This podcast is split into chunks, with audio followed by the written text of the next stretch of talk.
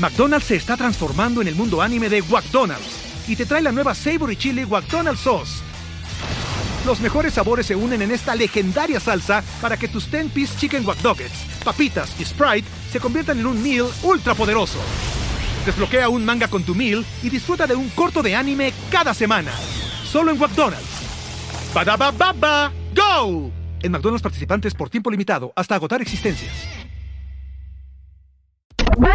Cuéntame de economía. La realidad de la vida económica y tu bolsillo sin tanto rollo. Cuéntame de economía. Afores y el ahorro para el retiro. Un misterio para muchos de nosotros que requiere que empecemos a tomar acción hoy, diría nuestro expresidente Vicente Fox.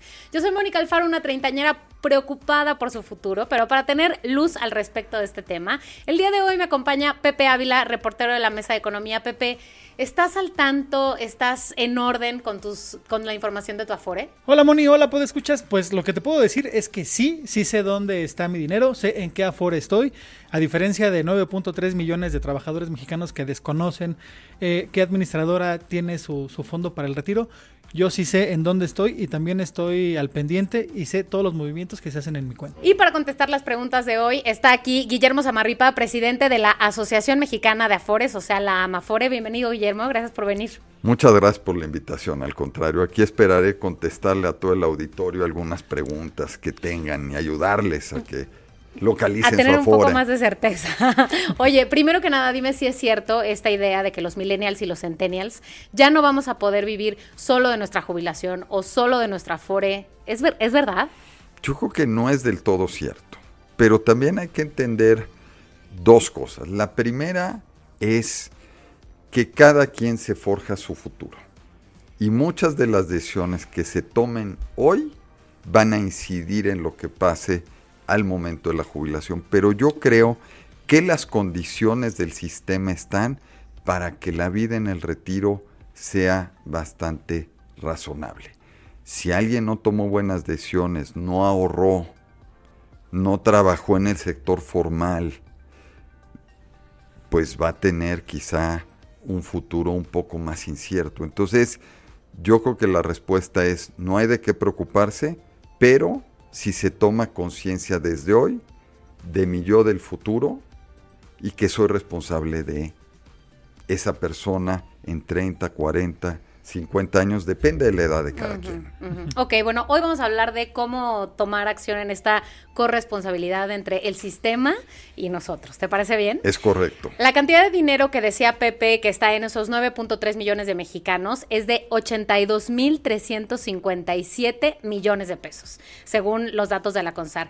Si no he revisado mi Afore, si no he revisado dónde está, quién la tiene, si está flotando por ahí, eh, ¿Qué pasa con ese dinero de estas eh, más de 9 millones de personas? Eh, ¿Se puede perder? ¿Está en riesgo?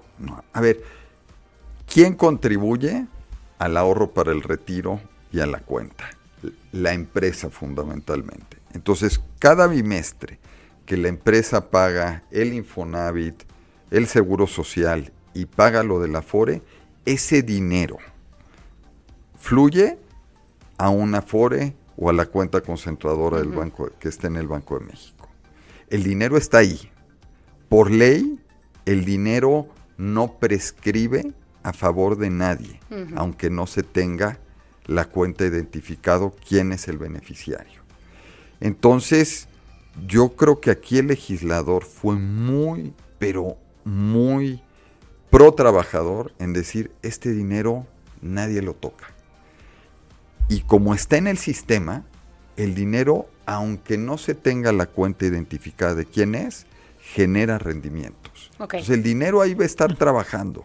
Yo creo que el diseño es adecuado. Ok. Ok, perfecto. Y antes de seguir, Guillermo, quiero invitar a todos los podescuchas a que nos cuenten en los comentarios de este episodio si ustedes sí saben dónde está su dinero, si reciben periódicamente sus estados de cuenta y saben también qué onda con su ahorro para el retiro. Por favor, háganos llegar sus comentarios abajo de este episodio o a la cuenta de Twitter arroba Economía y arroba. Y ahora sí, ¿Qué te parece, Guillermo Mon, si empezamos desde lo más básico? ¿no? De entrada, ya sabemos que hay muchos millones de mexicanos que no saben qué onda con su Afore, no saben dónde está su lana, pero ¿qué es una Afore y cómo sé si yo tengo una Afore, si yo tengo una cuenta individual? A ver, ¿qué es una Afore? La, estas administradoras de fondos para el retiro inician a operar en 1997 y la idea del gobierno cuando creó el sistema es que toda la contribución para pensiones se fuera a una cuenta individual, esa cuenta individual los recursos se invirtieran para generar intereses, rendimientos y que eso sirviera para financiar el retiro de las y de los mexicanos. Después de 26 años, esa política pública, cómo se pensó, hoy es una realidad. Las AFORES administran casi 20 puntos del PIB, 5.6 billones de pesos están administrando y la mitad de ese monto aproximadamente son intereses que se han ganado en el tiempo. Entonces, el dinero ahí está, existe y está financiando proyectos y actividades productivas y al propio gobierno. Perfecto, pues escuchas, no se preocupen, en la descripción de este episodio vamos a ponerles la liga para que ustedes puedan ingresar y rastreen en qué afore está su dinero y ya deje de estar ahí, digamos, en el limbo. Ya dijeron que no se pierde, pero sí para que ustedes tengan un mayor control de este recurso. O sea que si yo soy un trabajador formal, sí o sí tengo afore, sepa uno dónde está. La pregunta es si yo soy un freelancer, ¿cómo hago para aportar para inscribirme, registrarme en una de esas 10 afores que existen hoy? A ver, yo, yo creo que aquí hay dos cosas y me voy a ir antes al tema del trabajo formal. Toda la gente que tiene un número de seguridad social ya ha estado en el mercado formal, todos tienen una cuenta en la Afore. El tema es acercarse y saber en qué Afore está y si no se han registrado, registrarse.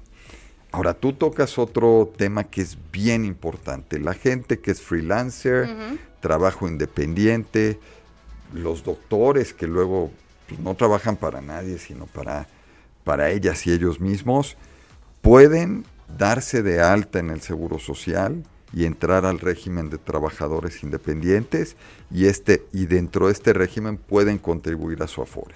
Así como se registran para tener beneficios del Seguro Social, para acumular para el Infonavit, está en el mismo paquete. Está en el mismo paquete. Ahora, también qué opción tiene la gente que está de freelance, los independientes, empezar a separar parte del ingreso que van recibiendo y ahorrarlo para el retiro en una cuenta de ahorro voluntario en una FORE. El tema con la gente que está en el sector independiente, freelancers, es que es bien importante que desde que empiezan a trabajar se hagan responsable de su retiro. De la disciplina de estar De la disciplina de estar ahorrando mes a mes o trimestre a trimestre un dinerito y no tocarlo pase lo que pase. En cambio, si está en tu Afore, pues no lo puedes tocar de todas formas. A ver, si está en mi Afore, no lo puedo tocar. De entrada. De entrada. Hasta los 60 o 65 años, pero hay ocasiones especiales, pero es como una llanta de refacción también usar ese dinero, pero en general no se puede tocar. Los freelancers requieren todavía más disciplina, porque está ahí la tentación de cambiar mi teléfono, un viajecito. De vivir hoy. De, vivir hoy y olvidarme del futuro. Ok, y a ver, antes de llegar ahí a esas ocasiones en las que no puede tomar su dinero de la FORE, si yo quisiera, eh, como trabajador formal, si yo quisiera hacer que mi aportación fuera un poco más grande, pensando en tener una mejor pensión, pensando en el futuro, ¿cómo se puede hacer? A ver, ahí está el esquema de, ahorro voluntario. Entonces, la, empresa va a contribuir. El dinero está en una de las sociedades de inversión de la FORE, pero la, la FORE también tiene otros vehículos para ahorro voluntario. Entonces, eh, yo lo puedo hacer de distintas maneras. Puede ser a través de la corresponsalía en el 7-Eleven, en algunos otros lugares. Puedo ir y dejar un dinerito, dar mi número de cuenta, etcétera, etcétera, y eso se va al ahorro voluntario a la FORE. Hay algunas empresas que lo que hacen es ese ahorro voluntario lo descuentan y por esa vía fluye hacia la FORE. También hay AFORES que ofrecen el servicio de domiciliar un cierto ahorro para que fluya mes a mes, pero ya no es a través de la empresa, sino a través de un convenio con el propio trabajador. Entonces las vías hay muchas, pero lo más importante aquí es que sea fácil para la gente. Si una gente tiene que ir dos veces al mes o una vez al mes a tal lugar a llevar... a- No va a pasar. no lo van a hacer. si tengo un convenio donde me lo van a cargar a mi cuenta y para mí va a ser fácil, es mucho más probable que yo lo haga. El ahorro Claro. voluntario hay que facilitarlo, hay que empujarlo, hay que promoverlo. La gente por sí misma es difícil que tenga la disciplina de estar viendo eso. Ok. Ahora, ahora que sabemos esto, Guillermo, vamos ahora sí a, a las ocasiones especiales en las que un trabajador puede utilizar parte de ese, de ese ahorro para el retiro, ¿no? Eso que tenemos en la FORE. ¿En qué, qué ocasiones especiales están contempladas para que un trabajador pueda decir, oye, necesito un poco, no todo, y Sí. eh, hasta cuánto te pueden prestar, ¿no? A ver, vamos a esto de las ocasiones especiales. Está el tema del matrimonio. Normalmente... Luego para que la gente se divorcie, de veras, ni es tan Qué especial. bárbaro. No, no, pero es especial eh, porque requiere dinero. Ah, ok, O ok. En Entonces ese sí, sentido es sí. especial, ¿no? Porque la gente, pues, hay ocasiones Decide, de gasto. ajá. Digo, ¿para qué entrar a controversias, no? Pero está esta ayuda por, por, por matrimonio y el otro tema que es muy importante es la ayuda por desempleo. Y aquí eh, creo que también el, dise- el- el diseño del esquema es bueno. Es un apoyo para cuando la gente tiene un problema por desempleo. Este dinero que está ahí en la FORE en principio es intocable porque es para el retiro, pero el, el legislador dijo hay que poner excepciones y esta es una de ellas. Pero aquí hay que tener cuidado y yo voy a referir lo que pasó en Perú y en Chile. Con esto de la pandemia cambiaron las leyes y en Chile más o menos se fue el 20% del saldo del ahorro en el sistema en la coyuntura de la pandemia. Ahí ya no se está hablando que ese dinero es para una emergencia. Porque dicen algunos chilenos con los que he platicado que algunos de los trabajadores del sector formal allá de ingresos altos, pues usaron la excusa del ahorro voluntario para sacar dinero e irse a comprar coches Claro. o irse a comprar cosas que ya estoy desvirtuando totalmente el esquema. Entonces aquí es un apoyo, tiene muchos controles. Primero tiene uno que perder el empleo, tiene que pasar cierto tiempo para que no sea como que inmediato. El IMSS tiene que dar ciertos papeles para después ir a la FORE, es decir, es complicadito.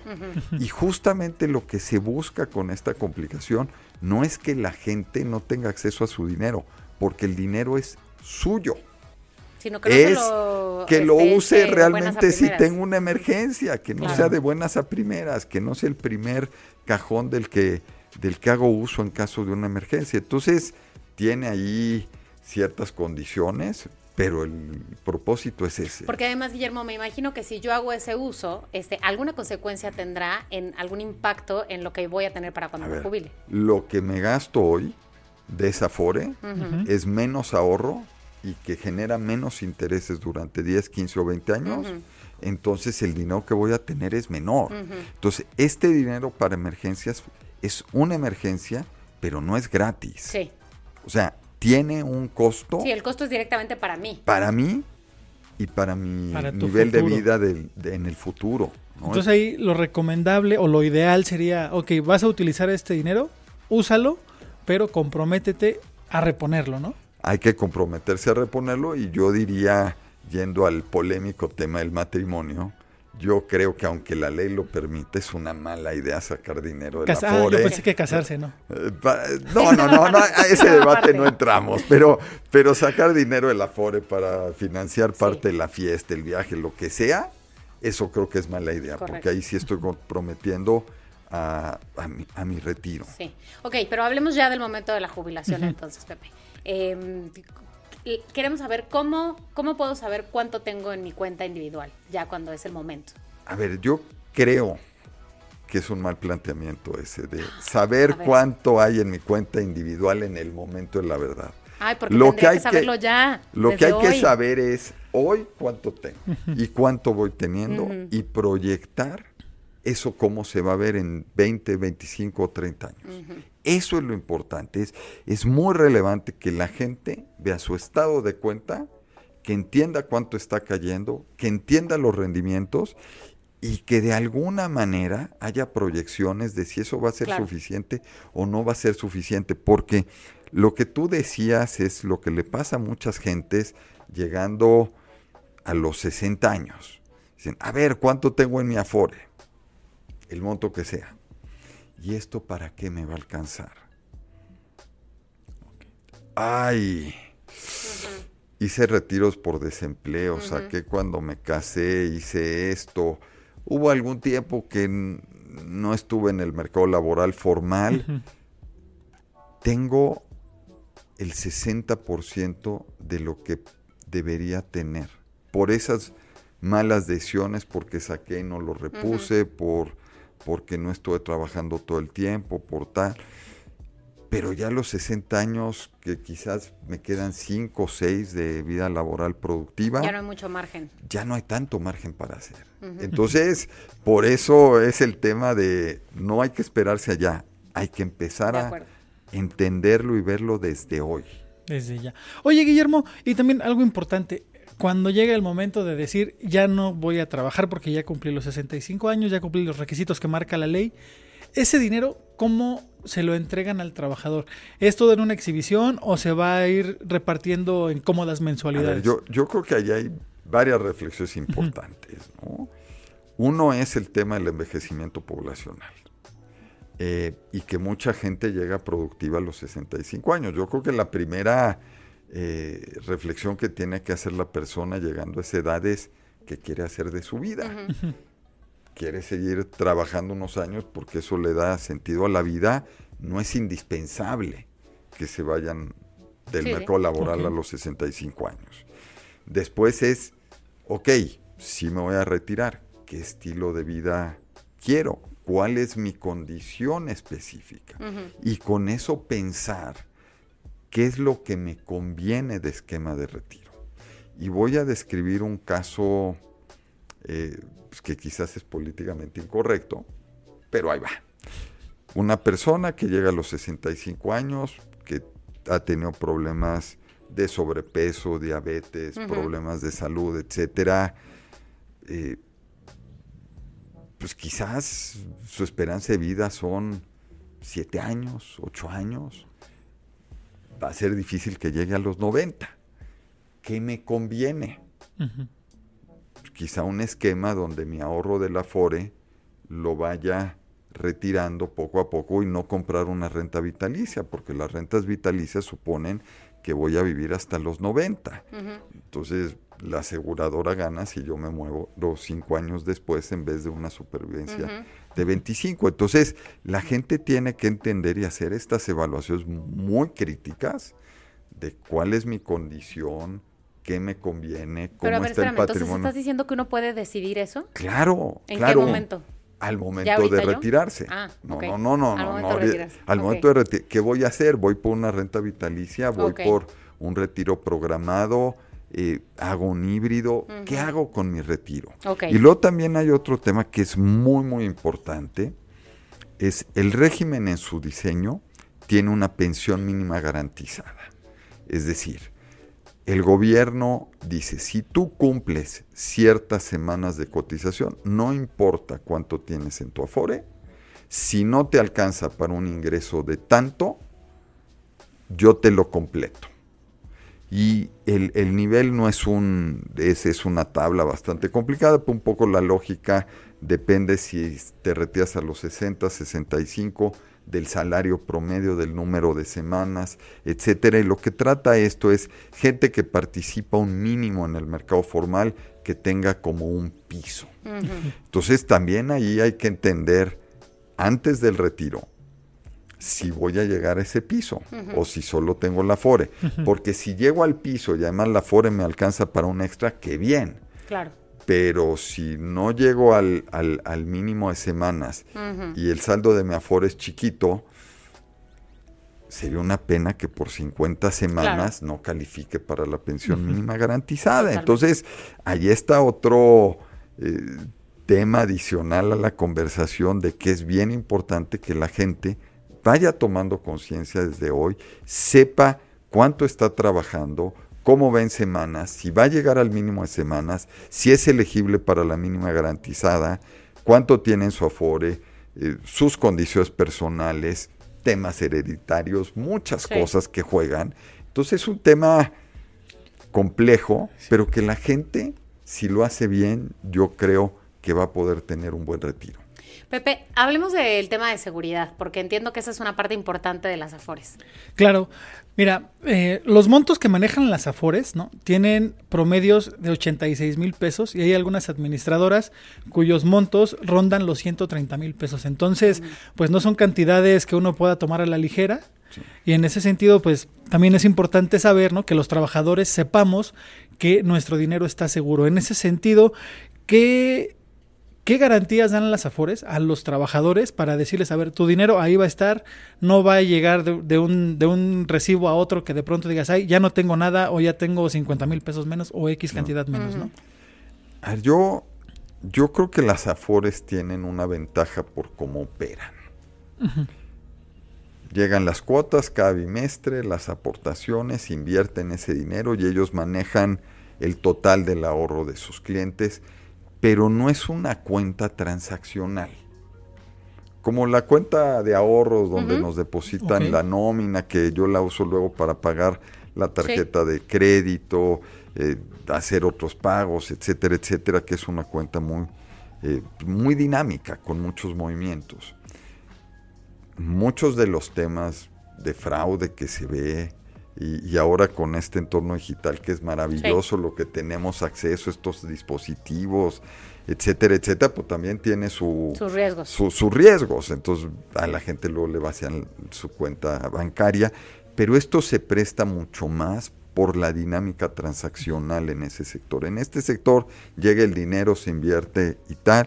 Es un sector que los retiros están bastante blindados. Okay es el retiro por desempleo, es el de matrimonio, es el de muere el, dueño de la cuenta, lo pueden reclamar sus beneficiarios. Entonces, ahí, eh, al ser menos transaccional, es un poco menos susceptible al fraude. Ahora, eso no quiere decir que no haya que los malos malos no tengan oportunidad para hacer cosas indebidas retiros indebidos, algún fraude, pues eso está ahí latente y en un mundo eh, que se está cada vez tecnificando más, digitalizando, etcétera, eh, pues hay vías para, para, poder hacer eso. Como sector, Lanzafores, igual que el resto del sector financiero y que empresas de todos los giros, invierten mucho en tener procesos eh, con controles, eh, están alertas en temas de ciberseguridad para evitar ese tipo de, problemáticas, eh, pero hoy por suerte eh, uno escucha temas en otros sectores, aquí casi no se escuchan, pero ahora sí con el permiso de la producción, toquemos madera que, siga así y que el Pero además entiendo que se, se trabaja en, ciertas medidas de seguridad, ¿no? Por ejemplo, esto de que, que, se publicó a principios de agosto, de que los usuarios tendrían ahora que utilizar un, un NIP, eh, un número de identificación personal, para poder hacer movimientos en sus recursos. Herramientas como esas. E, e, ese tipo de cuestiones es, yo me identifico, eh, huellas biométricas, todo eso, y ahora el NIP. Sale, es para blindar y, y checar que yo soy yo y que mi mismo yo es el que está haciendo esto. Entonces es un tema de integridad del sistema desde el punto de vista que los movimientos los haya hecho yo. Este otro tema es más bien fraudes. En, el sector bancario, en otros sectores hay los temas de robo de identidad, por ejemplo. Ahí ya estamos hablando de otro fenómeno que podría extenderse, porque les digo, los, los malos son malos, por definición. Y además varios son muy creativos. Pues creo que el episodio de hoy nos ha dado bastante luz sobre cómo debemos hacernos responsables sobre nuestro futuro. Pepe ya sé que está dos pasos adelante, pero este, por pues eso lo invitamos a este episodio. Pues sí, cada vez hay menos dudas y por favor, puede escuchar si tienen alguna pregunta respecto a su ahorro para el retiro, háganosla llegar arroba EXP Economía y arroba Expansión MX. Y también abajo de este episodio. Guillermo, muchas, muchas gracias por tu tiempo. Al contrario, muchas gracias por invitarme. Gracias por acompañarnos y a ustedes, pues, escuchas que están aquí cada semana. Nos vemos y nos escuchamos el próximo lunes. Cuéntame de Economía, un podcast de expansión. Disponible todos los lunes en nuestro canal de YouTube.